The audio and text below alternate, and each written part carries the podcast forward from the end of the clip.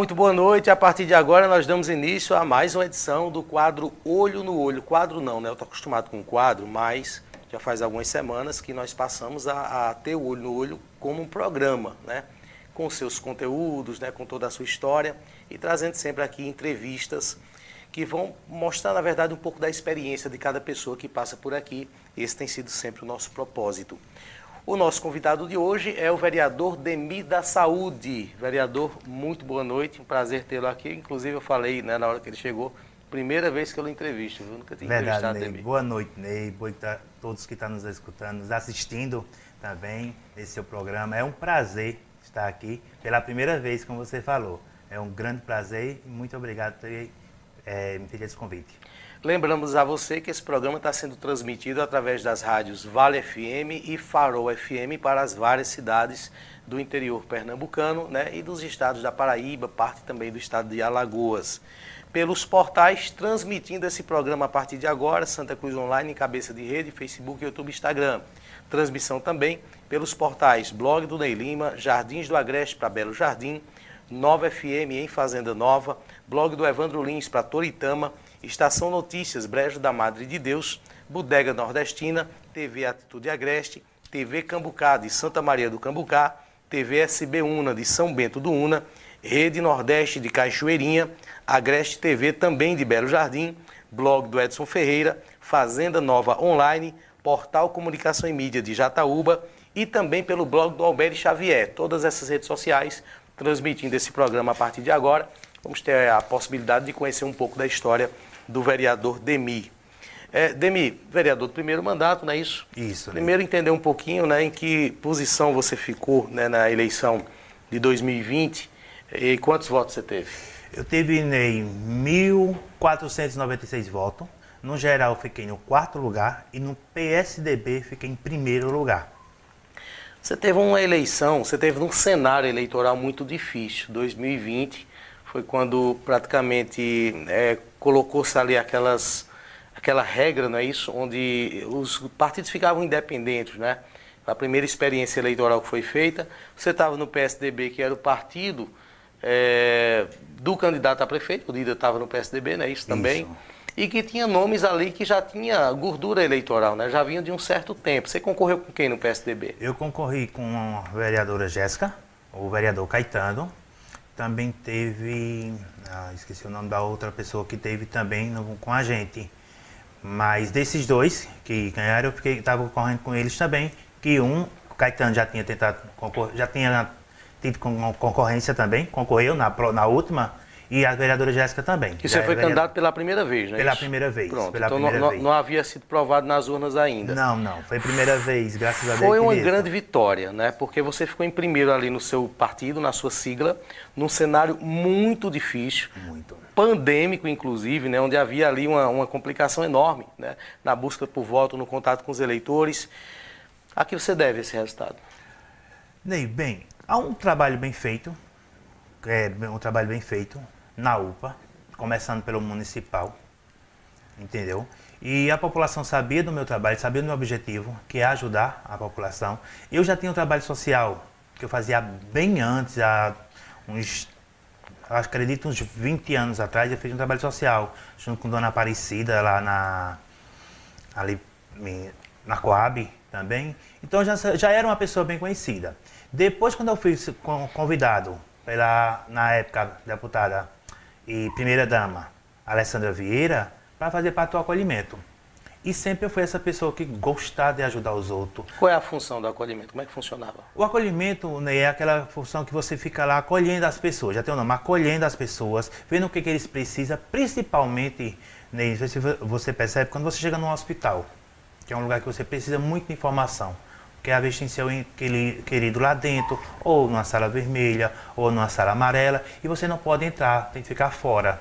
E sempre você está querendo saber notícia. Eu fazia aquela parte de acolhimento com aquela família, levando sempre a assistente social para passar informação. Isso era sempre no Hospital Municipal ou em outras unidades também? Na época que foi implantado aqui, a gente começou no Hospital Municipal, que graças a Deus deu muito certo, e depois foi implantado na AMA Infantil.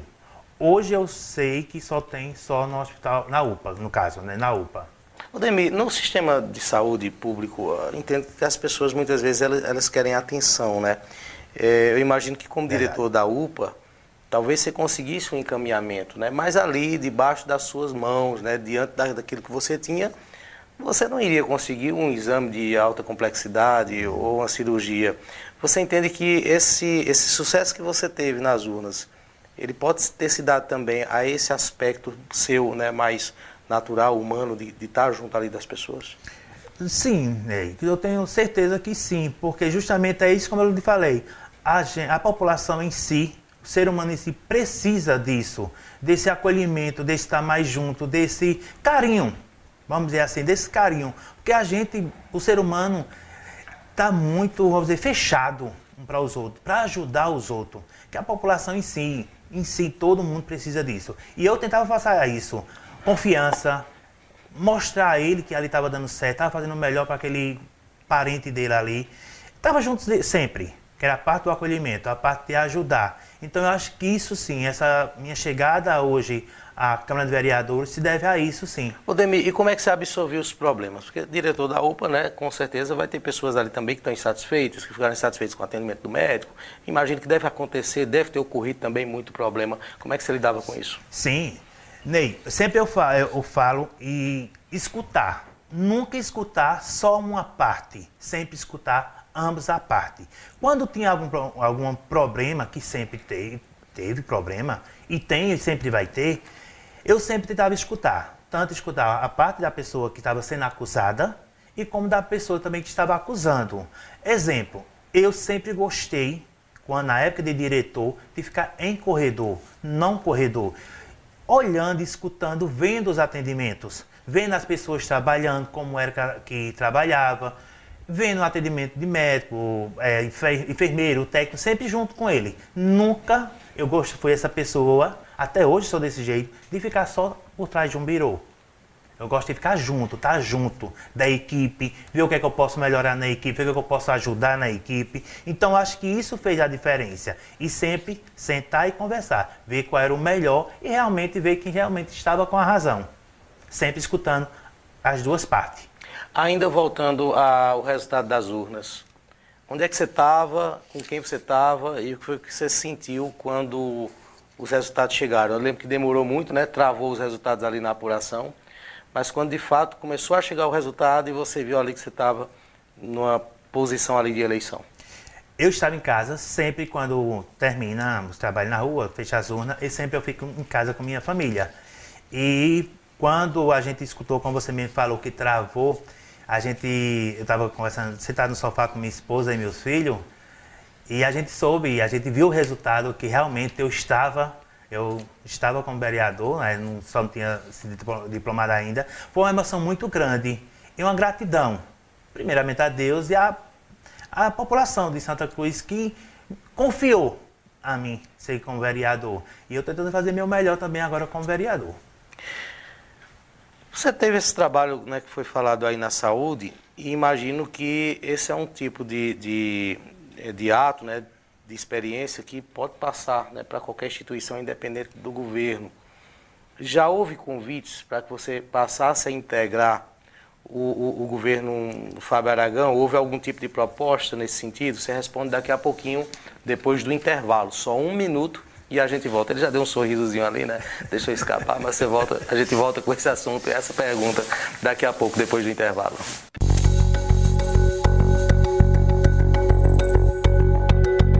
Estamos de volta e o nosso convidado de hoje, nossa entrevista aqui no Olho no Olho, é o vereador Demi da Saúde. Né? Ele deixou escapar um sorriso quando eu perguntei se houve convite né, do, do governo atual para que ele mudasse de grupo. Né? E queria saber um pouco disso, já que nessa posição que ele está, com os votos que teve, né?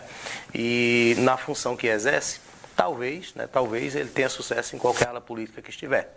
E aí, Demir? Ney, como você falou, mas eu sou sorridente assim mesmo, eu gosto de sempre estar rindo. Mas tive sim, tive convite sim bem no começo da gestão que está aí, eu fui convidado pelo próprio prefeito, mas não, eu continuo, continuo na minha área, continuo com, o meu grupo, que eu me sinto muito bem aqui. Mesmo sabendo que há essa característica que eu falei, em tese, né, em tese é uma tese, viu? Em tese você não precisaria é, da condução dos líderes né, para estar junto das pessoas. Você teria, é, digamos assim, musculatura hoje suficiente pelos votos que teve, pelo trabalho que fez, para ter êxito em qualquer grupo político. Você tem esse entendimento também? Tenho, Ney, mas só que a proposta que me fizeram não era. É, não foi uma proposta que ia ser boa para a população e nem tão pouco para mim. E qual foi a proposta que te fizeram? Falando de proposta que eu ia ser diretor de uma unidade, mas eu ia ter que fazer o que os outros mandassem. Não era do jeito que eu tinha livre, é, livre é, para resolver as coisas da UPA, vamos dizer assim. Eu era diretor da UPA, quem resolvia as coisas da UPA era eu. Eu não tinha, eu não tinha que falar com, com alguém para poder decidir o que eu ia fazer lá dentro. Entendi. Você não era subordinado nas suas não, decisões? de forma nenhuma. Lá na UPA, acho que por isso que deu tão certo, lá na UPA, que o diretor era eu, quem sabia os problemas da unidade era, seria eu, junto com a minha equipe.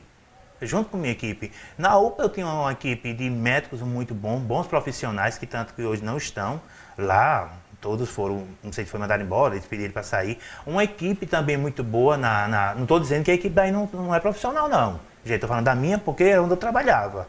Tem uma equipe também de enfermagem muito boa. Eu acho que a gente preparar, a gente nunca faz nada sozinho. A gente tem que ter uma equipe muito boa para fazer um bom trabalho. Então é isso que acontecia na, na UPA na época. Mas se você recebesse o convite hoje para ter essas condições, de ter uma boa equipe, ter uma condição como você precisaria fazer, haveria dificuldade? Nem tinha que sentar e conversar, porque uma coisa é prometer, outra coisa é fazer. Tá entendendo? Então, assim, como eu conversei com você agora, pai, eu acredito, do jeito que eu estou vendo aí o governo, não acredito que eles não iam cumprir se eles prometessem. Essa reforma, que inclusive está acontecendo na UPA, ela era realmente necessária, pelo que você conhece? Sim, necessária e não tanto necessária como já tinha começado essa reforma, Ney. Essa reforma foi começada na, na gestão passada, na gestão do ex-prefeito Edson Vieira. Tanto que você vê, quando passa ali na BR-160, de frente ao Moda Center, já tinha começado essa reforma, já tinha começado, feito aquele, vamos dizer que a gente fala hoje, aquela puxadinha, que justamente, Ney, que muita gente não sabe, isso foi uma ideia minha. Como eu lhe falei que eu gosto de ficar nos corredores escutando, eu gosto muito de escutar a população. E como eu gosto de ficar, eu via que as pessoas reclamavam muito que a pediatria junto do, dos adultos. E realmente, Ney, a pediatria ficava de frente do raio-x ao lado de uma sala vermelha. Chegava de tudo. Então, algumas coisas. Gente, é, homem faqueado, baleado, acidente, passava para no meio das crianças e ia para o raio-x. Eu disse: não, isso não dá certo. A população reclamava muito isso. Então, foi onde eu procurei, na época, a secretária de saúde, junto com, na época, o prefeito Edson, e disse: ó, a gente precisa fazer uma mudança aqui. E ele disse, como seria essa mudança? Vamos marcar um dia, vamos lá na UPA e eu explico. E ele disse, gostei. E justamente já tinha começado essa reforma. Mas é a mesma reforma? A, a mesma reforma. que você tem agora não é maior, não? E não. por que naquela época não precisou fechar a UPA? Justamente, não, essa é a pergunta que eu fico por diversas vezes. Já começou, tanto que a gente combinou. Porque ó, o que vai mudar na UPA? A pediatria que já tinha começado. Onde era a Copa vai ser sala vermelha de pediatria e a puxada lá atrás para poder fazer a copa, que está tá se tirando, né? Tá, tá sendo sala vermelha, e fazer a copa lá atrás. Eu também pergunto, porque já fiz essa pergunta, por que tiveram que fechar a UPA? Por que não começou essa reforma, vamos aí, por etapa? Entendeu? O prefeito Fábio prometeu, né, sinalizou no, em recente entrevista, inclusive aqui, né, no, no programa Independente, ao Ralph, que pretende fazer um hospital por trás da UPA, ali próximo. Eu Você acredita nessa promessa? Não. Espero que venha. Santa Cruz precisa. Agora também a gente tem que entender uma coisa. A população de Santa Cruz tem que entender. Se vai vir um hospital realmente, um hospital micro-regional, que é um que Santa Cruz precisa, onde vai ter cirurgia 24 horas, onde vai ter a UTI 24 horas, tem que ter uma equipe, ou se vai só ser mais um hospital com clínico geral. Porque se for isso, a gente já tem. A população de Santa Cruz precisa, é uma população de cento, mais de 120 mil habitantes, a gente precisa de um hospital aqui. Mas um hospital micro-regional não seria prefeitura, né? Seria não, eu sei, mas justamente, mas vamos fazer um hospital só para mudar, mudar de prédio? Só para ter mais um hospital com clínico geral? E aquela questão, se a prefeitura hoje não está tomando conta dos prédios que tem, da, da saúde que a gente tem, como você vê aí, a UPA vai fazer um ano que está fechada. Um ano que está fechada. A gente, mais simples. A gente tem um posto de saúde que caiu aí em fevereiro o telhado e olha que eu já tinha avisado dessa situação. Desde fevereiro está fechado. Odemir, por que que Santa Cruz ela cresce estruturalmente, mas algumas coisas parece que não, não, não, mudam tanto? Isso vem desde os governos anteriores, dos quais você fez parte também. Como, por exemplo, né, a, a atendimento de urgência aqui. Né? Qualquer urgência que tem aqui, se for trauma, por exemplo, tem que sair da cidade. Cirurgias eletivas, dificilmente se tem uma continuidade. De janeiro a janeiro, é, todo mundo que precisar de parto, por exemplo, na rede pública, ter aqui na cidade. Por que, tem tanta dificuldade? Aí, Ney, é uma pergunta que sempre eu fiz na Secretaria de Saúde, sempre eu fiz lá, e essa cobrança. Foi aí onde eu disse que eu ia ser candidato. Para tentar lutar por isso, lutar pelo, pelo povo. Mas aí é onde eu quero saber. Eu vou chamar um intervalo, certo? Você vai me dizer depois se a realidade é diferente ou igual àquilo que você pensava, certo? Em ser candidato e realizar. Certo. A gente volta daqui a pouco.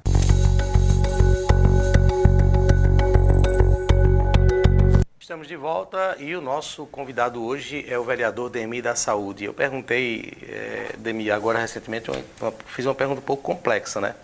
Por que é que tem tanta deficiência, né? Porque passa ano e sai ano e em todos os governos as pessoas precisam né, de, de é, um atendimento, por exemplo, não há alta complexidade em nada, né? Hoje nós não temos aparelhos que são necessários de tomografia, assim, muita coisa desse tipo.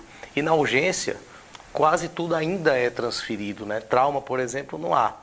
E acho que você puxou para si um pouco a responsabilidade quando você disse que entrou na política por conta disso.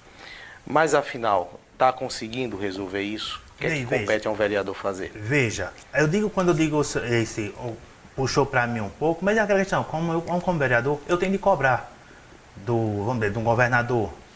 E você sabe muito bem que quando o governador é aliado seu, a coisa é bem mais fácil. É bem mais fácil. Então, hoje, eu estou lutando aí, como vocês sabem, lutando para ver se a gente consegue fazer o governo e consegue fazer alguma coisa na Santa Cruz. Cobrar mas quando você entrou, você já sabia que não tinha um governador aliado. Isso, mas justamente, mas eu já sabia que não tinha um governador, mas estou com, com a esperança de fazer o governador. Uma coisa é você quando está no governo, você sabe muito bem, e uma coisa é que você não está no governo. É bem, bem mais complicado de fazer. Hoje eu faço a parte da oposição e eu tento fazer meu trabalho muito, muito bem feito, que você sabe, o trabalho do vereador também é fiscalizar, é também estar na rua, estar no meio do povo, e eu tento fazer. Justamente isso. Estou lutando aí, estou na rua para tentar fazer o governo, para ver o que eu posso, dizendo que depende só de mim também, o que eu posso cobrar para melhoria para Santa Cruz. Mas você tem esperança que isso, mesmo que outro é, nome que, que mude, né? Vai mudar o governador, né? Mas sendo mais claro que o PSB saia do poder, né? Que tenha é, um candidato apoiado por você hoje, que nesse caso seria o Miguel Coelho, né? Miguel Coelho, isso. Você teria essa esperança? Eu estou perguntando por quê? Porque a população, se for na população hoje, ela está desacreditada disso, né? Raramente, dificilmente alguém vai dizer que confiaria, que acreditaria que algo vai mudar nesse sentido, porque muita coisa já foi prometida e até hoje não foi feita. Você mantém essa esperança? Tem, a gente tem, sempre tem que manter esperança, Ney. E aquela questão, tem que tirar esse PSDB daí, porque eu estou vendo que continua do mesmo jeito, só promessas, só promessas. E eu tenho esperança sim que a gente consiga fazer o governo e melhorar a saúde de Santa Cruz, como você disse, que é tão desfasada.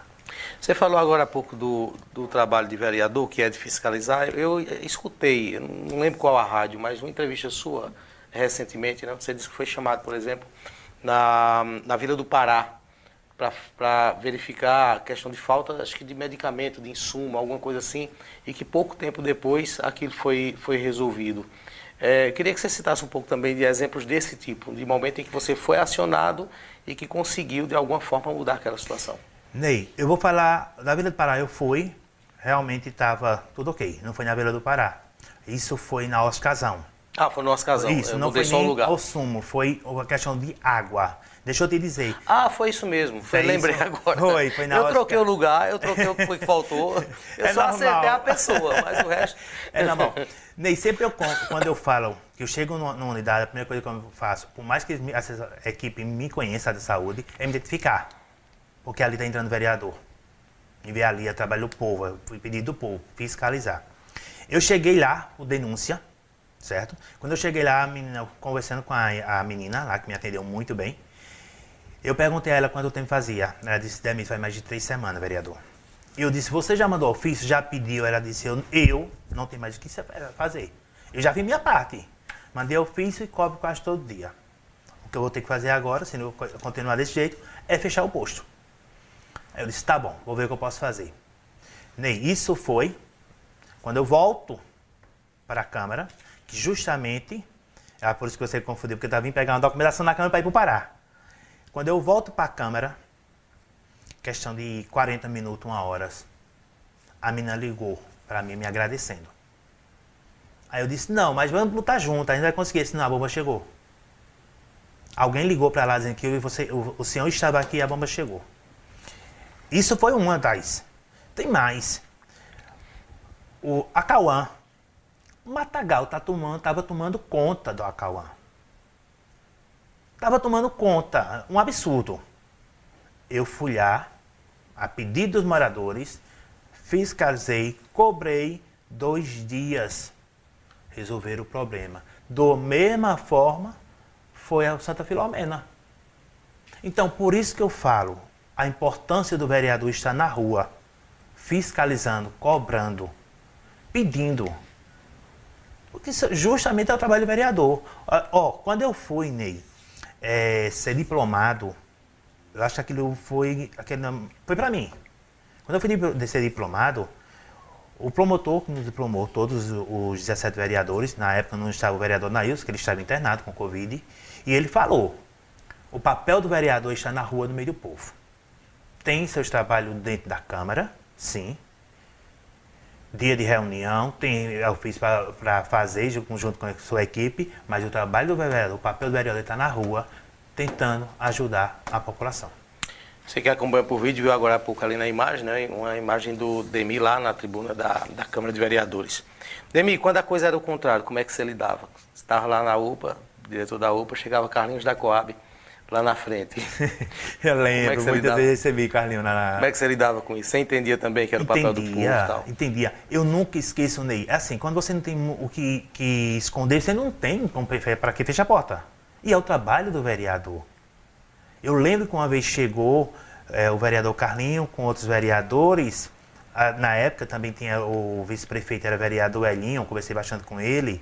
Na época o vereador também é, tinha Ernesto e vinha mais dois deputados veio conhecer a UPA. E eu estava na porta aguardando eles. E perguntei: vocês querem ir logo para a sala da direção conversar e ver o que, que vocês precisam ou querem logo conhecer a unidade? E eu fui mostrando a unidade, a realidade da gente, da, do povo. Quando você não tem o que esconder, você deixa as portas abertas para o trabalho do, do, vereador fazer. E é o trabalho do vereador é isso, fiscalizar. Deixa eu deixar um pouquinho a questão política de lado, certo? Para falar um pouquinho em relação a algumas experiências vividas por você. É, você falava, inclusive, aqui em off, certo? Do, do, de casos que nunca saíram né, da sua memória nas urgências. E por mais que a gente veja na TV, né, nas, sé nas séries, algo que simule essa experiência de, de, de unidade é, de pronto-socorro, estar lá né, é diferente. Queria que você falasse um pouquinho sobre situações que viram, que você nunca esqueceu hoje, e quem sabe até situações de superação, né? Teve casos que você viu chegar, né? Viu sair, quem sabe, no encaminhamento e depois se surpreendeu com a recuperação tenho, da pessoa. Tenho, tenho sim. Eu vou falar do, de alguns casos né, que até hoje me toca, eu como avô, que assim, não saiu da minha mente, mas na hora você tem que manter a calma. Você está ali para ajudar.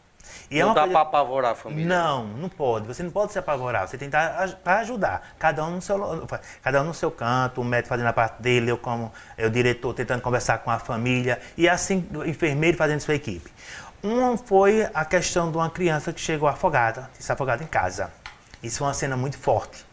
Eu estava lá no Tinha se afogado em casa. Essa criança piscina, já chegou na morta piscina, lá? Já chegou sim, já chegou sem vida, infelizmente. Já chegou sem vida essa criança. Ela estava com a fada de escola ainda. Isso foi uma cena que deixou a equipe em si. Depois de que tentou, tentou e viu que a gente realmente não conseguiu.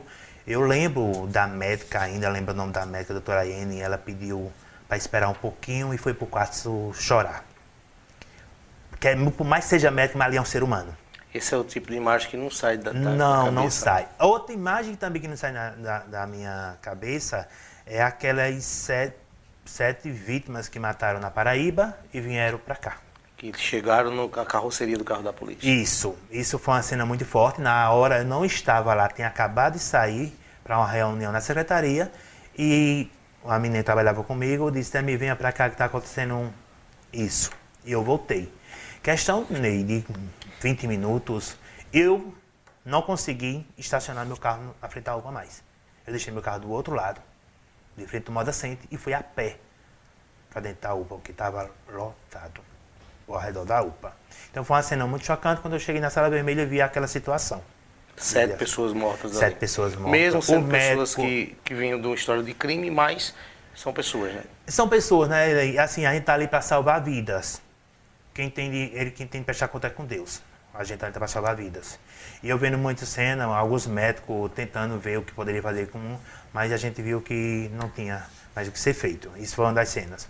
E uma das cenas que você me perguntou, que eu fiquei impressionado e hoje dá graças a Deus que foi de uma jovem que foi tentada ser estrangulada, tentaram estrangular ela e ela chegou no carro, socorreram ela, ela chegou andando e tinha cortado a traqueia dela. Caramba. E eu lembro quando ela estava com a mão assim, não, não conseguia falar, só muito sangue, muito sangue, e mandaram ela tirar a mão. Quando ela botou a traqueia dela, caiu. Assim, quando é que caiu? Caiu ao lado, né? Aquilo foi uma cena muito impressionante. E pra gente dizia, não, meu Deus. Mas a equipe muito boa, não esqueça a médica de imediato, sendo a jovem, entubou. E a equipe do SAMU já veio para cá tentar socorro, que é uma. E nisso, ah, foram socorrendo a jovem, já direto para o regional, e a equipe ficou pedindo a senha. Porque para não perder tempo, entendeu? E quando chegou lá, graças a Deus deu tudo certo. A jovem foi direto para o bloco. Isso foi uns seis ou sete meses depois. Essa jovem veio para a equipe agradecer. Foi muito emocionante. Quando ela chegou na UPA e a gente viu que ela estava bem, graças a Deus. Você A reconheceu ela quando ela chegou? eu não reconheci. A equipe foi quem reconheceu e me chamou. Quando eu vim para perto dela, eu já sabia que era porque a equipe tinha me falado, mas eu não reconheci, porque na hora a gente não fica observando muito a imagem, ela com a mão no pescoço, muito sangue, eu não, eu não reconheci, mas já sabia que era a pessoa, por motivo que a equipe tinha me falado, que ela veio falar com a gente. Demi, de forma geral, um ambiente médico de emergência, ele afasta ou aproxima as pessoas de Deus? Por que, é que eu estou perguntando isso? Porque tem gente que quando está naquele momento começa a se interrogar por que, que Deus está permitindo ela passar por aquela situação. Por outro lado, há situações de verdadeiros milagres, imagino, né? como esse que você citou, que você acha que aquele caso não tem jeito, mas tem. Eu acho, né, minha experiência de oito anos lá, aproxima mais a gente mais de Deus, faz a gente mais ter mais fé em Deus. Como você me falou, muitos casos que chega lá a gente diz que não, não tem jeito. E Deus mostra, como o caso dessa menina e outros mais. E essa questão que às vezes a gente não consegue, no momento a gente até questiona Deus, mas Deus sabe tudo. Eu acho que aí a gente se aproxima mais de Deus, tá? se aproxima muito mais de Deus.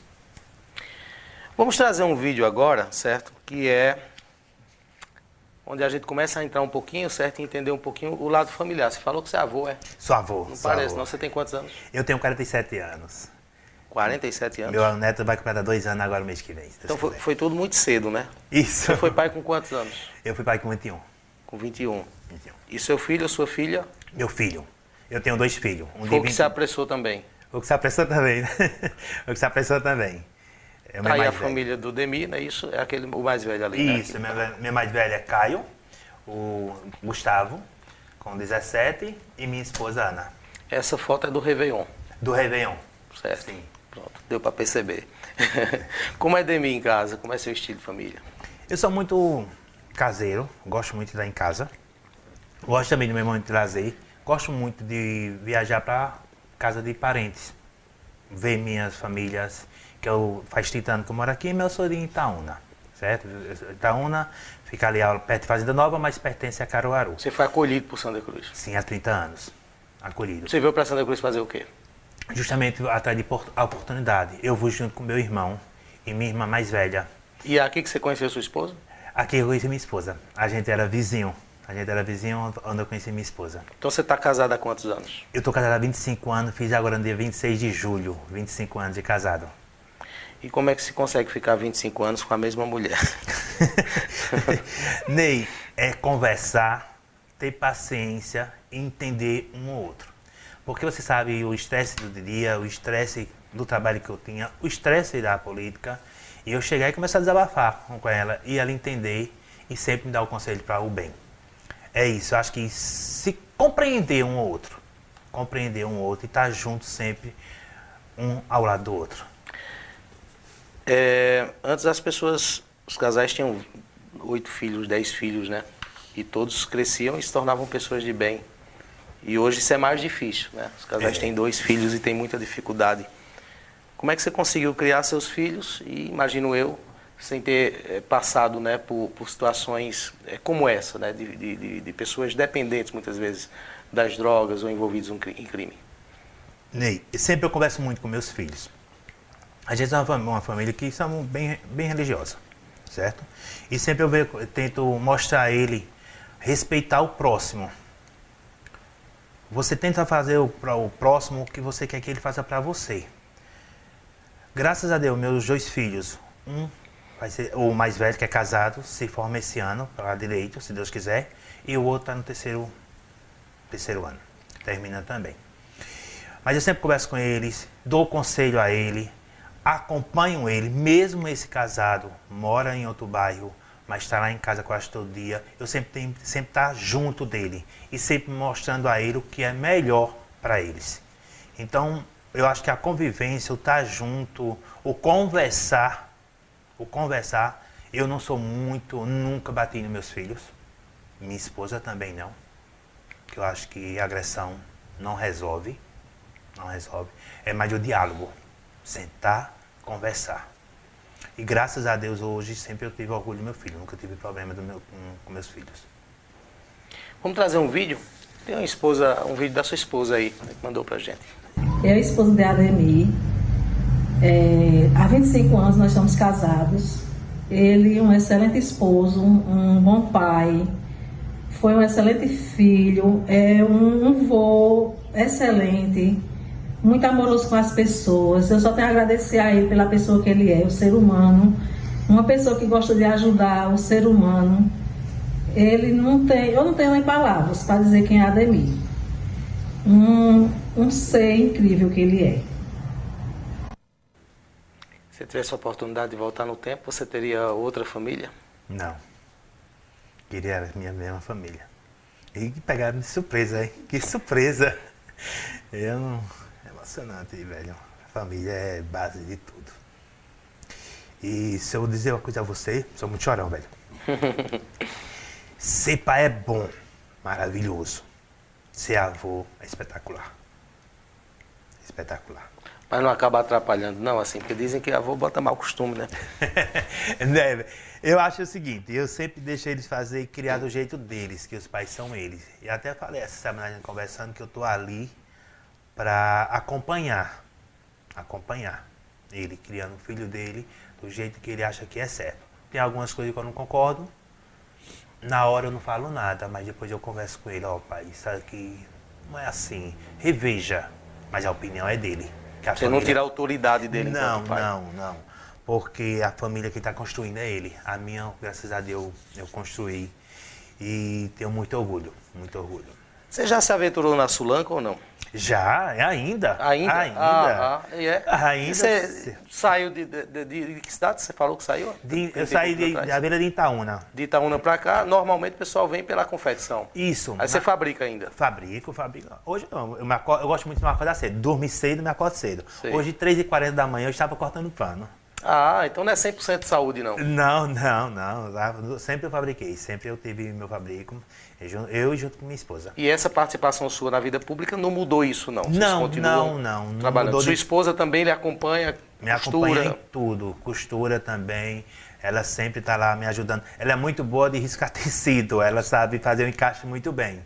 Eu já fico na parte de cortar, cortar viés, costura também. Sabe costurar em overlock, goleira? Bolega, goleira e reta. Era para ter trazido uma foto dele costurando, né? Ia ficar diferente.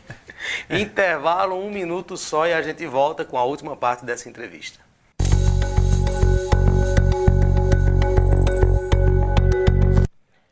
Estamos de volta e você conheceu né, até então um lado que provavelmente, muito provavelmente, muita gente não conhecia, né? Que é esse lado costureiro do Demi, esse lado família, né? Um pouco da família dele, da história dele, ter adotado Santa Cruz do Capibaribe como, como casa, né? Isso, e está até hoje e hoje com bastante destaque na, na função que exerce, né, na política. Você sabe que tudo isso é passageiro, né? Política não é carreira não, né? Justamente, é isso por isso que eu nunca saí da Sulanca, porque eu sei que é passageiro. Eu ali fui disputar uma, uma eleição que eu podia ter isso, como tive, graças a Deus também não podia ter isso. E eu estava no, meu fabrico e continuo fabricando ainda até hoje. E você falando aí, Ney, que adotou Santa Cruz. Hoje do, na, na minha na Vila de Itaúna só mora um irmão meu. Os outros moram aqui, o mais velho em Camusim São Félix. Todos moram aqui. Então a família, na verdade, veio todas, veio toda para cá. Tanto que minha mãe, é, os últimos anos dela foi aqui com a gente. Quais são os seus planos, Demi, na política? Por que, é que eu estou perguntando isso? Uh, tem vereadores né, que, que sustentaram renovação de mandato há muito tempo, né? muitos foram para o quinto mandato. Você pensa em seguir nessa trajetória ou você almeja algo mais? Não, eu tento penso em seguir, mas você sabe, eu tô, posso dizer isso amanhã eu tenho com outro, estar com outro pensamento, mas tento sim. Eu estou vendo pela a demanda que as pessoas me procuram, é, me pede para fazer visita, eu estou vendo que eu estou no caminho certo. Uma coisa que eu vi, eu fiquei, foi muito gratificante, esse, como eu estava dizendo a você, esse congresso que eu fui da UVP em Serra Talhada, tinha algumas palestras e mostrava, dizendo que é o trabalho do vereador e eu estou vendo que, graças a Deus, estou no caminho certo. Então, pretendo sim continuar. Se for a vontade de Deus e principalmente e do povo, pretendo sim continuar. O que foi que te surpreendeu positivamente na política e o que foi que te decepcionou quando você passou a fazer parte de fato com o mandato? Decepcionou porque eu pensei que algumas coisas a gente já tinha poder para resolver. já tinha poder para resolver. Criar ali aquele requerimento, aquela coisa, já não precisava de outra pessoa para resolver. E não é assim. Tá entendendo? Mas o que me deixa gratificante é a população me procurar. Para você ter uma ideia, a gente sempre faz reunião, eu, eu, com minha equipe, com Kika e com Lucas, a gente já tem a agenda da semana. Aí a gente faz aqueles, aqueles encaixes. E quando você vê uma pessoa lhe solicitando, é porque está servindo. Você ninguém vai lhe procurar se você não serve, não faz nada. Tá entendendo? Estou falando cada um da sua forma. Mas você tem hoje amizade, como é que eu posso dizer, no meio, no, na área da saúde, para conseguir algo para as pessoas? Porque você não faz, o governo do estado, né, é, você é opositor. opositor. Você é opositor ao prefeito. O que é que sobra? Como é que fica? Mas, mas Ney, justamente é isso. Na época que eu estava lá, eu poderia ajudar de alguma forma, explicando, é, mostrando na época que eu estava lá como diretor. Hoje eu estou como vereador. Eu posso ajudar a população de outra forma? Como? No postinho, fiscalizar para resolver o problema daquela, daquela população. Como eu disse, isso foi de, uma de várias. A falta de água, o postinho está fechado há três dias. Dessa forma também estou ajudando a população. Entendi. Dessa forma. Entendeu? Então essa agenda e esses compromissos são todas nesse sentido? Né? Nesse sentido. Nesse sentido. Visita, Visita também é, reunião com promotoria, tem a reunião das comissões, essas coisas. As pessoas é, é, fazem um julgamento de que essa formação e essa Câmara de Vereadores não é boa. Você tem consciência de que há esse julgamento popular hoje, e a Câmara Tenho. como um todo. E por que, que isso acontece? Tenho respeito à opinião. Posso não concordar, mas eu tenho que respeitar. Por isso que eu fiz, num, tive num programa de rádio agora, porque convidei a população para participar das reuniões para ver que o, a, o papel do vereador realmente o que é. Porque às vezes as pessoas julgam por uma ou por duas pessoas, tá entendendo? Agora sim, eu não posso generalizar a Câmara toda. Por isso que eu convido a população em si para participar das reuniões. A gente tem reunião de comissões. Hoje eu tive reunião de comissões de saúde. Não é só reunião em plenário, não. O que é que se faz na reunião de comissão de saúde? Por Ju... exemplo, essa que você teve agora. Eu fui à reunião de saúde. Todos os projetos que tem, é, que parte para a coisa de saúde, tem que passar para a comissão de saúde.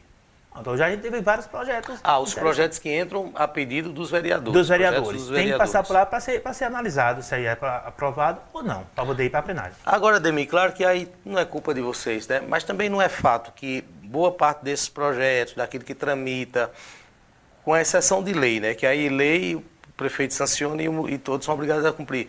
Mas os projetos, principalmente de requerimento, não, não é certo também que a, a maior parte deles eh, ficam pelo caminho?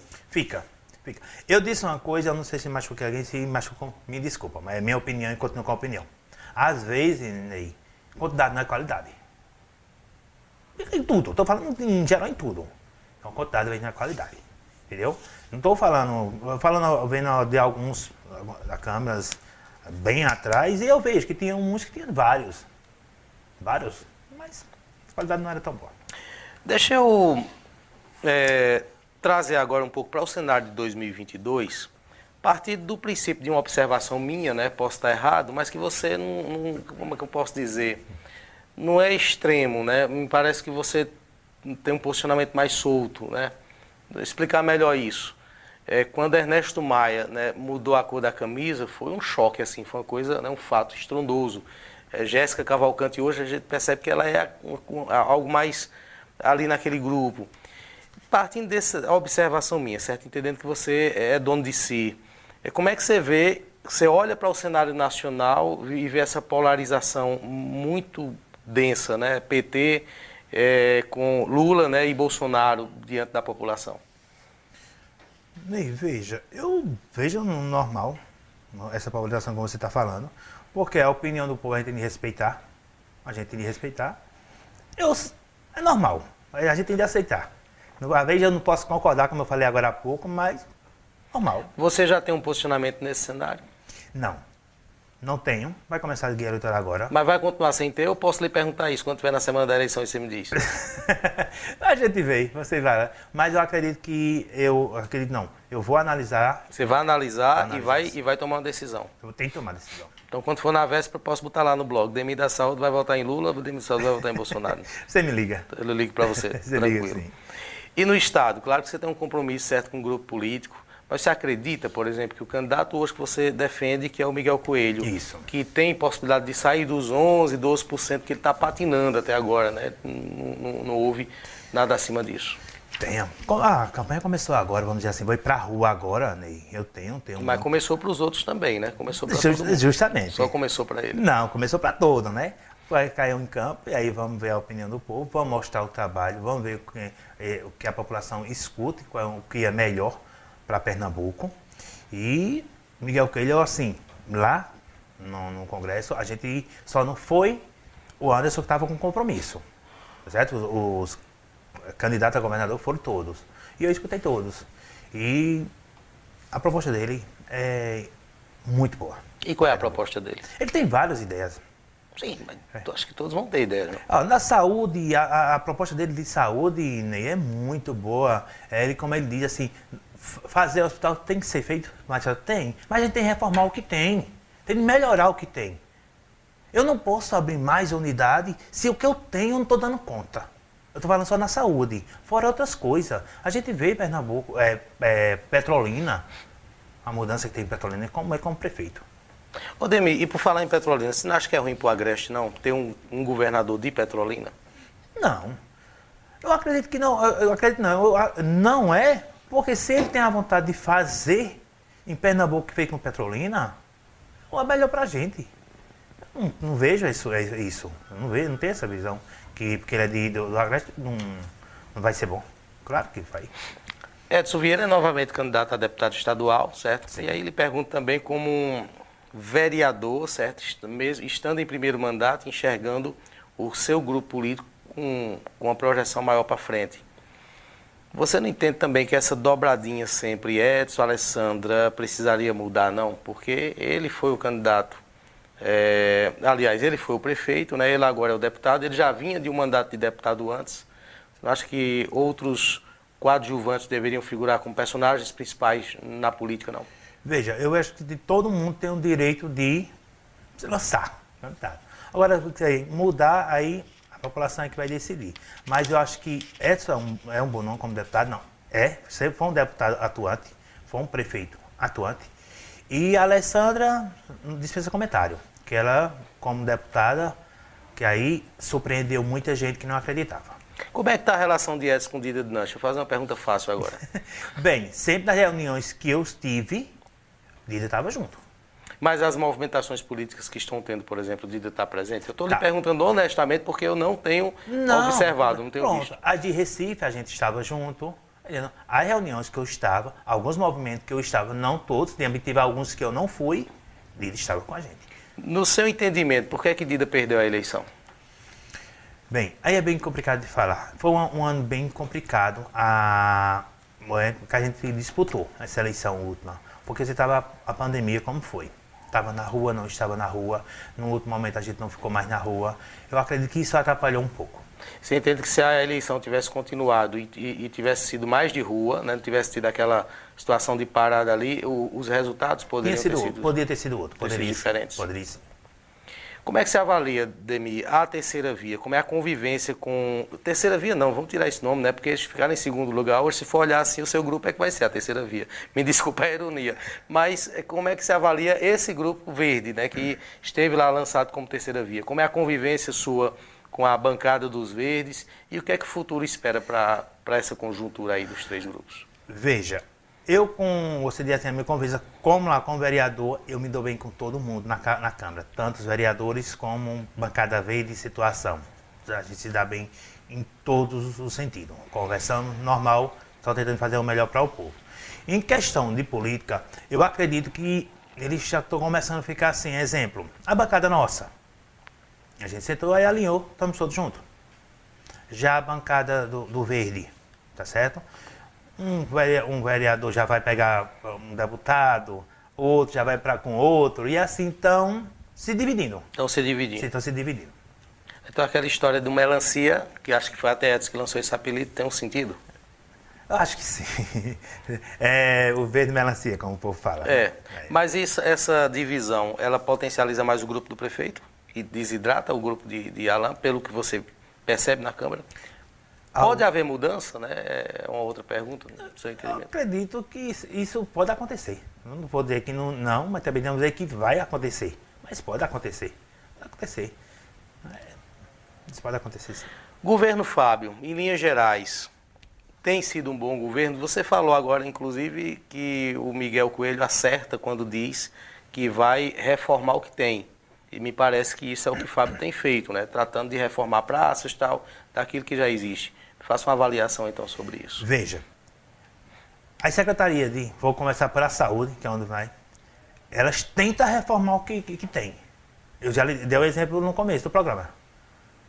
Um postinho, começa, não termina. Fizeram a limpeza lá, só do mato.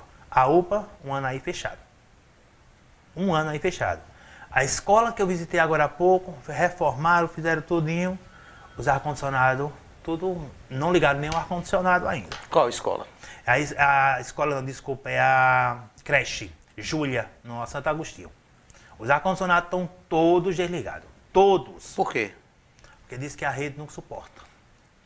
Segura. Mas se você está botando ali, você entende ver a rede, você entende ver. Para você ter uma ideia, ainda existe aquele é, vasculhante lá ainda. Entendi. Tá, o vasculhante assim, O ambiente também não está preparado para não ar-condicionado. tá, não tá. Fizeram a pintura. Fizeram a pintura. Mas ar-condicionado, olhei todos, justamente a pedido de duas mães. E os ar-condicionado. Ventilador, um ventilador para, acho que tinha oito crianças lá. Oito crianças. Dormindo, outro se alimentando, estava lá, um ventilador sozinho. Então, a reforma que vai é reformar de verdade. Não é fazer uma reforma que faz de conta. Essa é a diferença. Entendeu? Essa é a diferença. Demi, uma última pergunta e essa é muito fácil de responder. Quem que vai ser o próximo presidente da Câmara? Sai, tem que sentar e conversar, a gente vai sentar, conversar. Estamos agora na campanha de. Mas não tem nada sendo conversado já? Não, ainda Não, mês de agosto já, em janeiro. ainda não. Dezembro, acho que é a eleição. Ainda, Não tem nada, não. ainda não. Tem que Não há conversas, não? Tem certeza? Não, não, não, tem certeza. Você se propõe a tentar? Pode ser. Acho que todos os 17 é, já veio. Mas essa resposta é muito, muito clichê, né? É muito triste, é. Assim, para tentar tem que conversar, tem que tentar formar ali um, com dialogar também com os opositores, você tem feito isso não, né? Não, não, não tenho feito isso, porque assim, a gente agora está engajado na campanha. Se for campanha. fazer, você me diz também. Tá certo. Você vai dizer do voto lá que você vai dar. tá bom, meu querido. Demi, muito obrigado pela vinda aqui, certo? Pela entrevista aqui pela primeira vez, né? Aqui nos nossos estúdios, agradeço bastante. Foi muito bom, certo? Porque eu também conheci um pouco mais sobre Demi, eu tenho certeza que cada pessoa que acompanhou pelo rádio, né? Que esteve assistindo, entendeu e compreendeu um pouco mais, né? Tudo tem um motivo, né? Para que você chegasse até aqui, certo? Enquanto pai de família, como chefe de família, esposo, né? Profissional que você foi aí reconhecido por muita gente, certamente o sucesso que você teve nas urnas, ele tem um motivo e acho que esse motivo ficou melhor compreendido hoje. Ney, muito obrigado pelo convite. Obrigado por essa, essa homenagem que você me fez. Ainda bem, como eu estava ali falando, ainda bem que eu não errei a data. A mulher confirmou. Eu que agradeço. Boa noite a todos o, que estão nos assistindo, nos escutando por aí todas as nacionais. Outros conteúdos como esse você acompanha nos canais do Santa Cruz Online. A todos um grande abraço e até a próxima.